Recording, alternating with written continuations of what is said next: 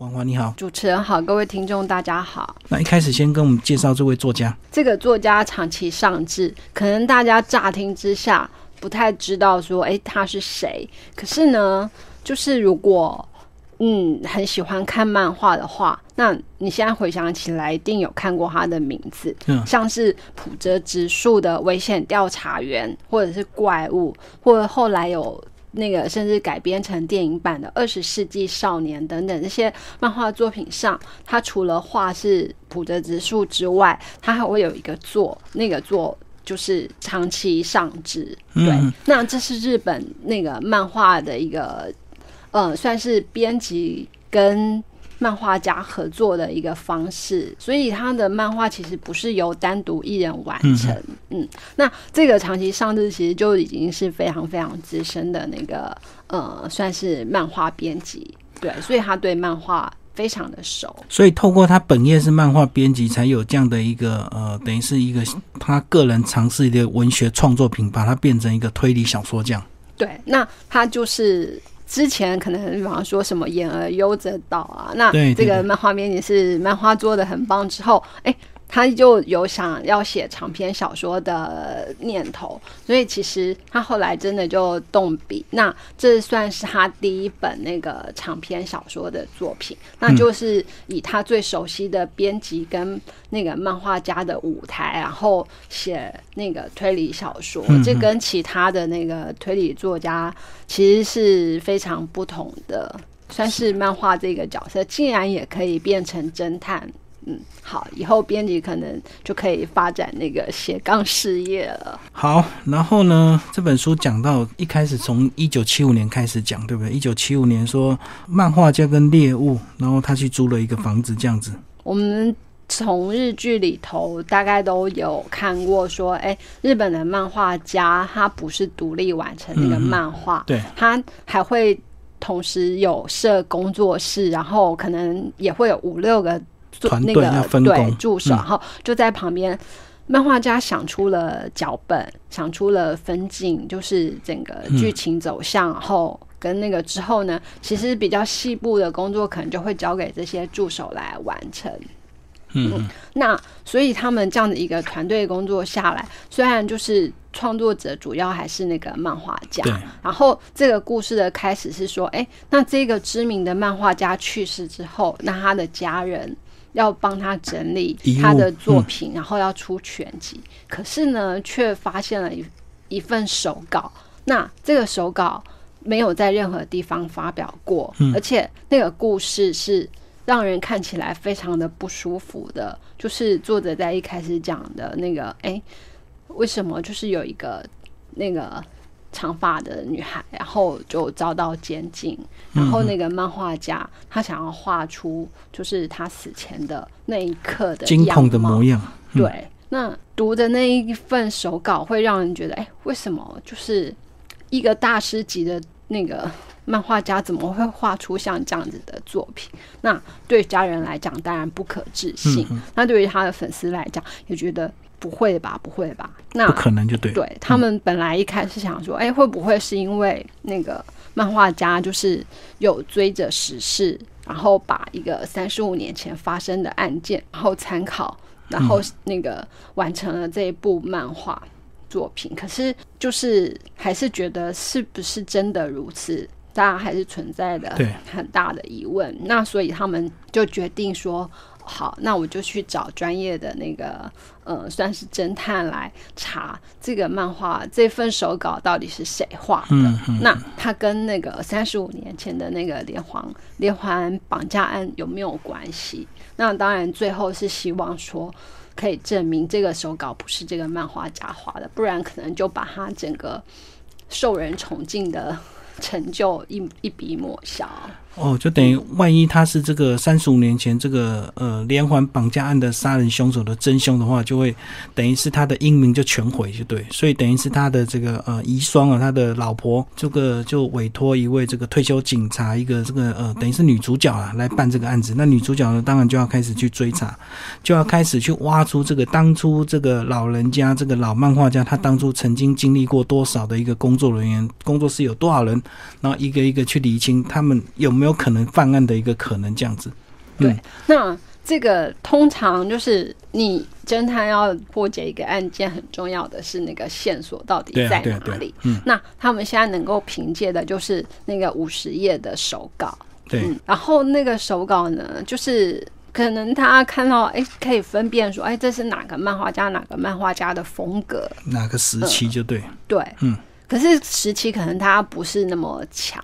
嗯。那。这个对于这个侦探，就是一开始接手这个前警察尤西来讲，虽然他看漫画，可是也没有研究那么深啊。所以看到那个，他只是觉得说，嗯，看起来就真的很像那个知名漫画家的笔触啊，就很像风格啊，就很像啊。那到底要怎么证明不是他？所以他后来就想说，对他要去查以前的助手，甚至跟。嗯，当时的出版社的负责这个漫画家的编辑，因为他们也是很固定，就是哎，哪一位编辑可能就是专门负责哪一位漫画家，因为就知道了，哎，怎么跟那个嗯漫画家沟通，对对对。然后，所以他就开始去查。可是这么知名的漫画家，而且又又是他毕生已经合作过非常多的出版社，然后有很多有名的作品。那人物这么多，他该怎么办？那甚至那个草稿上面那份手稿上面也没有标示到底是什么时候画的啊？那几十年下来的几百个人，到底要从何查起？所以后来他就想到说：“哎，那是不是请他们熟漫画的人，然后介绍一个懂？”非常非常懂漫画的人来帮忙看一下这部那个手稿是什么，所以再来就是这本书的重另外一个重要角色叫做提户真司，他就上场了。嗯，对，那他好像还蛮符合大家对于漫画宅的想象，然后就是体重一百多公斤，然后就是喜欢吃零食，然后就是完全不受那个就是。他自己也有说，哎，当初会走上漫画编辑这条路，也是因为在大学时候，然后同学之间的传说，就说啊，为了不要穿西装打领带，然后不要在固定时间，不要加班加到死，然后好像最好的地方、最好的选择就是出版社了。对，然后他就。就是也是就莫名其妙就去投那个履历，然后可能因为他自己本身的人格特质或怎样，就就也意外的进去了，然后意外的成为漫画编辑。那当然他自己本身就喜欢看漫画嘛，对，不读书，可是他看漫画，所以也造就了他对于漫画各种相关知识非常的充足，非常的丰富。所以当他第一次见到那个游戏带的手稿，嗯，来找他的时候。他就开始分析那个他从手稿里头看到的种种，然后甚至也帮那个游戏锁定了一个比较精确的年代。嗯嗯嗯，对。甚至那个手稿到最后还意外发现说，因为顺序的调动会造成结局不太一样，所以呢，呃，两个人就就一起合力把这个呃关键的这个案子破解掉。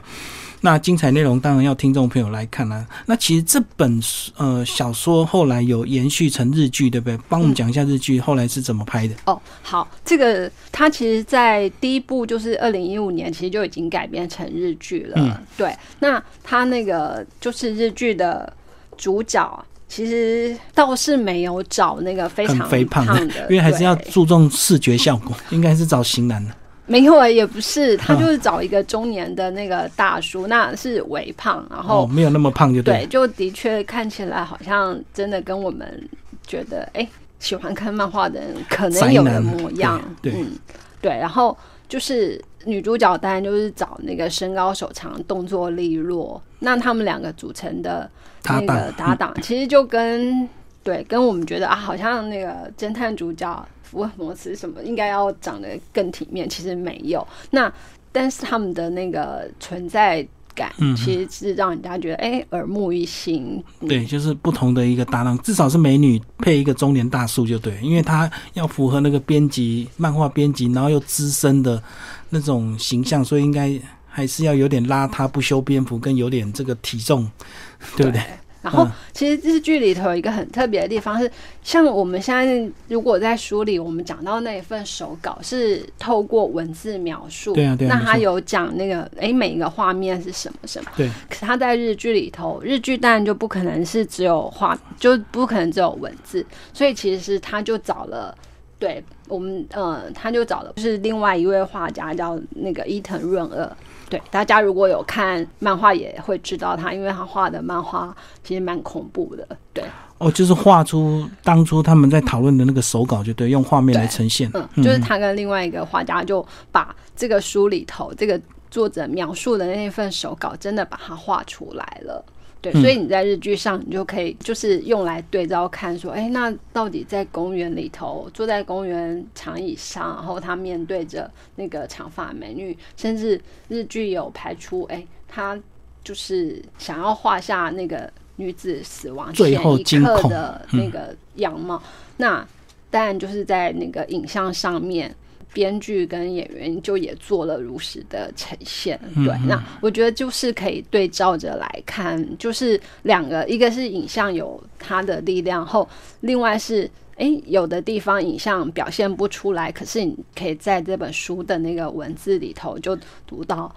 到底，诶，那个编辑漫所谓漫画编辑需要具备什么样的特质，什么样的条件，那跟他。